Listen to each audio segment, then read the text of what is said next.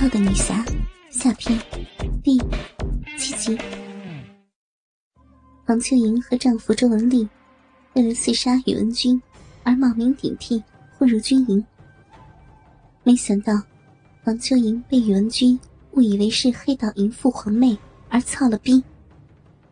岂不知宇文君因小食奇欲而基本上带有淫毒，女人沾之则上瘾。欲罢不能，许金玉凤、房秋莹也不例外。被宇文君操了一次之后，便上了瘾。后来又被宇文君得知身份，将计就计的加以调教。现在，曾经行侠仗义的白道女侠王秋莹，已经彻底被调教成为了只知道在宇文君胯下婉转逢迎。用熟烂美艳的身体满足宇文君淫欲的性奴了。宇文君还不满足，他决定将房秋莹堕落的最后一块绊脚石除掉。这个绊脚石，就是房秋莹的丈夫周文丽。今天，宇文君终于将自己的计划确定下来。他看着脚下的骚逼女侠房秋莹，吞吐着自己祭拜的淫浪表情，不由得放声大笑。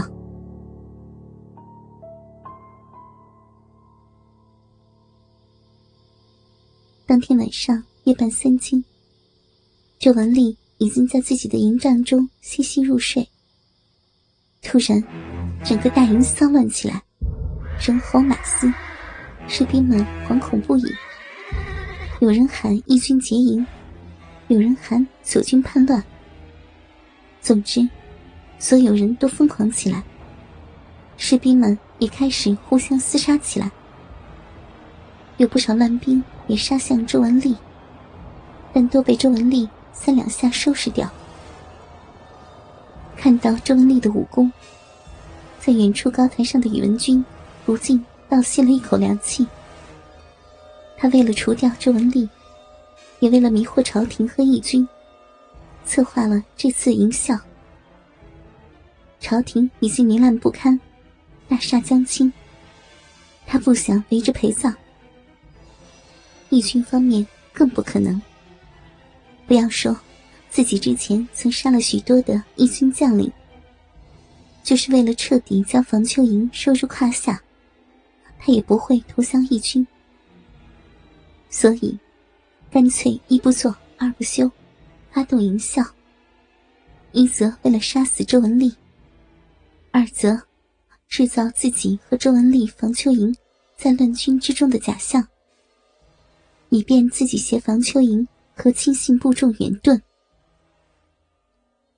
宇文君这时搂着自己怀中的美人说道：“你看你丈夫，武艺竟然如此的高强。”好我有后手，肯定叫他死无葬身之地。怀中的女人，正是曾经的雪见玉凤王秋莹。只不过，她现在哪里还有一丝几天前的英武气质？王秋莹现在穿着一身为她独身定做的黑色紧身皮衣，这件皮衣胸前的两个大洞。露出他的一对大奶子，和下体处露出黝黑的逼毛，粉嫩的骚逼，精致的屁眼，骚逼的逼唇上，则被宇文君打上了一只带环的小铜铃。两只肥奶上也被刺青，两只红绿相间的毒蛇吐着信子，缠绕在雪见玉凤王秋莹的大奶子上。毒蛇信子栩栩如生的系着串了铜环的粉奶头，脖子上被戴上了只有狗才会戴上的脖圈。房秋莹此时的脸上满是妩媚的潮红，一边享受着宇文君在自己身上巡游的魔掌，一边做小女儿情态撒娇道：“嗯，那个废物。”哪比得上主人的一名神武？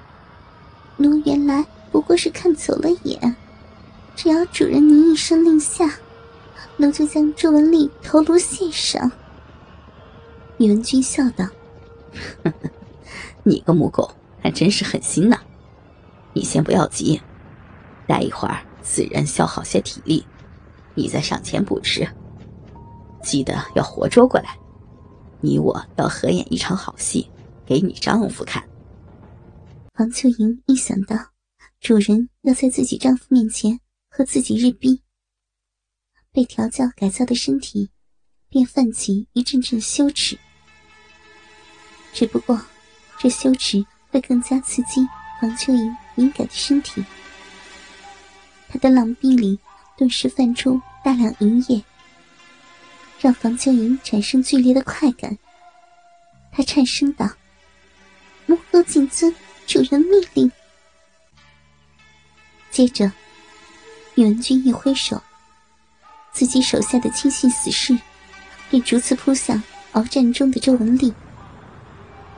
这些死士虽然武艺不如周文丽，但胜在人多，悍不畏死。再加上乱兵的加入，顿时让周文丽压力大增。小半个时辰过后，虽然死士已经伤亡殆尽，但是周文丽体力也已经耗尽，身上已是伤口遍布。宇文君见此情景。故意叫道：“血溅银凤，房秋莹何在？”宇文君怀中的房秋莹听得银凤这个名字，刺激的快感逼得他颤抖起来。他从宇文君怀中跳出，撅起自己的肥屁股，跪在地上，额头贴地道：“回主人，银凤在。”命你将周文丽重伤后擒回。母狗得令。紧接着，王秋莹穿着淫乱的皮衣，从高台上跃下，从后方向毫无察觉的周文丽袭去，一掌就将周文丽打得呕血重伤。之后点了穴道，丢在高台上，自己则窜回高台，跪在宇文君的脚下。哈哈哈哈哈！周大侠可好啊？宇文君望着正在苟延残喘的周文丽，不禁大笑起来。周文丽已经伤重的说不出话来。这时，他只惦念着自己的爱妻房秋莹有没有逃出乱营，完全没有想到，刚才一掌将自己打到濒死的女人，就是。自己的妻子，看来周大侠还没有认出来，我脚下这只母狗是谁呀？嗯。宇文君说着，将如今的母狗血溅银凤房秋莹一把搂到自己的怀里，两腿将房秋莹的两条大腿分开，左手伸进女侠的骚逼中进出，右手玩弄起被穿环和刺青的肥奶。接着，又把房秋莹的俏脸扭向自己，大嘴吻上她的香唇。房秋莹也吐出自己的舌头，热烈的回应。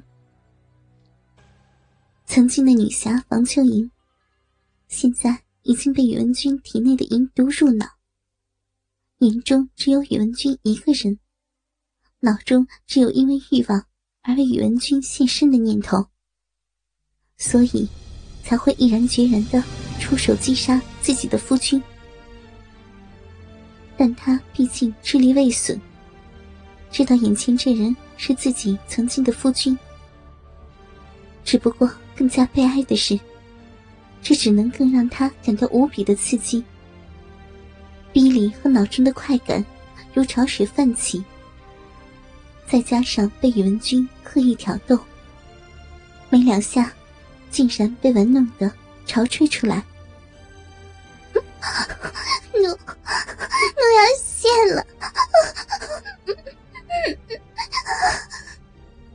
霎时间，只见一片白色的水雾从美艳女侠房秋莹的骚逼中喷出，不仅洒了一地，还有大半洒在周文丽的脸上和身上。